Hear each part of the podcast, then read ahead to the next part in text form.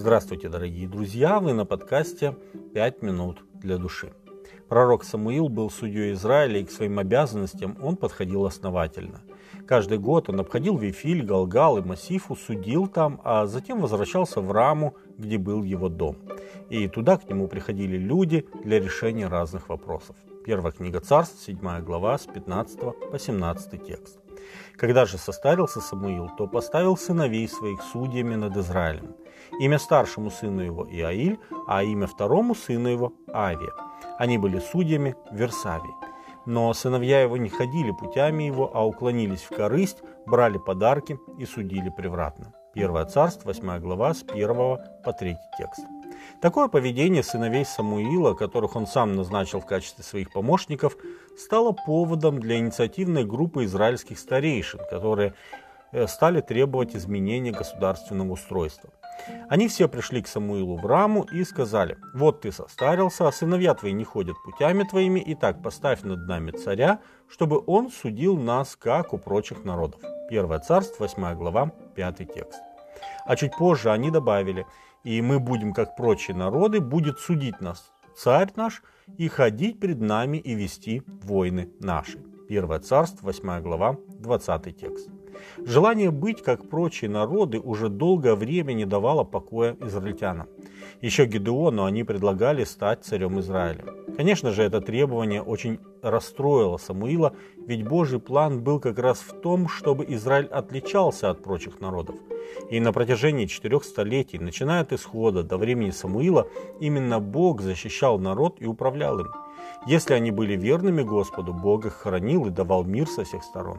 Если же отступали от Него, они лишали себя Божьей защиты и страдали до тех пор, пока не обращались к Господу, который и был их истинным царем, как его называет Исаия.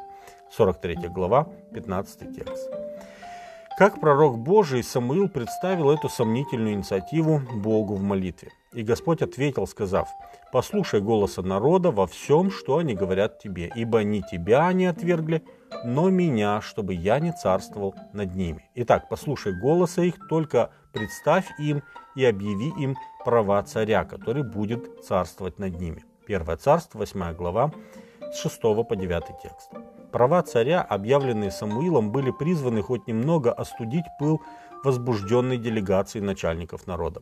Но их не смутили ни дополнительные налоги, ни особое положение человека, который будет их царем, ни возможные последствия передачи власти в руки одной семьи. Они хотели царя. Во все века, что существуют люди, принципы Божьего управления Вселенной ставились под сомнение.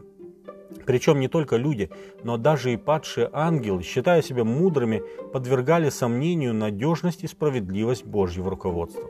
На самом же деле они следуют «лучшему» в кавычках в их глазах курсу только для того, чтобы затем обнаружить, что они зашли в тупик. Бог всегда позволял людям учиться на своих ошибках. Иногда Он уступает настойчивым желаниям людей и позволяет им пожать то, что они посеяли. Наиболее красноречиво об этом говорит пример Адама и Евы, усомнившихся в своем Творце и ступивших на, как им казалось, лучший путь. Последствия этого одного неверного шага человечество пожинает уже не одну тысячу лет. То требование Бог удовлетворил, даже несмотря на то, что именно цари в будущем станут теми, на ком в большей степени будет лежать ответственность за разрушение Иерусалима и храма. Однако с приходом монархии в жизнь евреев Бог не оставил свой народ.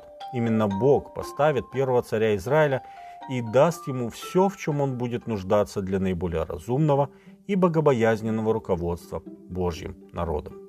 С вами были «Пять минут для души» и пастор Александр Гломоздинов.